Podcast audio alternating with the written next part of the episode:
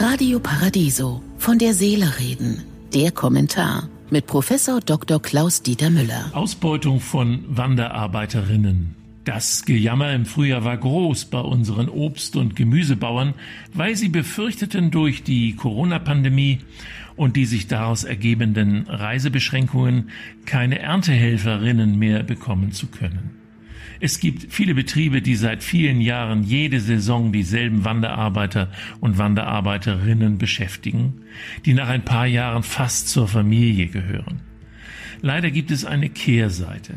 Der Spiegel berichtet, dass sogenannte Arbeitsverträge, firmeninterne Aufzeichnungen und heimlich aufgenommene Videos und Fotos das Bild systematischer Ausbeutung mitten in Europa zeichnen.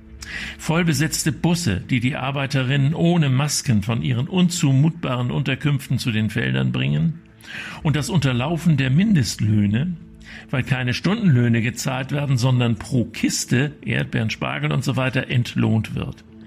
Pro Kiste gibt es dann etwa drei Euro, für deren Füllung mindestens 45 Minuten benötigt werden. Auf einigen Höfen müssen die Arbeiterinnen ihren Flug und die Verpflegung abarbeiten. Von sexuellen Belästigungen gar nicht zu sprechen. Ein nicht geringer Teil der immerhin 300.000 Saisonarbeiter und Saisonarbeiterinnen in 24.000 Betrieben in Deutschland wird so auf schändliche Weise ausgebeutet. Wir haben uns völlig zu Recht über die verheerenden Zustände in der Fleischindustrie empört und zur Kenntnis nehmen müssen, wie groß die Ansteckungsgefahr bei Unterkünften ist, in denen pro Zimmer oder Verschlag mindestens zehn Menschen hausen müssen. Aber die moderne Sklaverei lauert auch in unserer Nähe. Die Corona-Krise hat das Unterlaufen des Mindestlohnes und die unmenschlichen Wohn- und Arbeitsbedingungen vieler Saisonarbeiter offenbart und auch belegt, dass zuständige Behörden bestehende Rechtsvorschriften nicht ausreichend durchsetzen.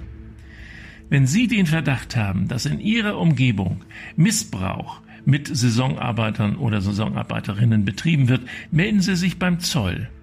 Über 6700 Zöllnerinnen und Zöllner gehen bundesweit gegen Schwarzarbeit und illegale Beschäftigung vor.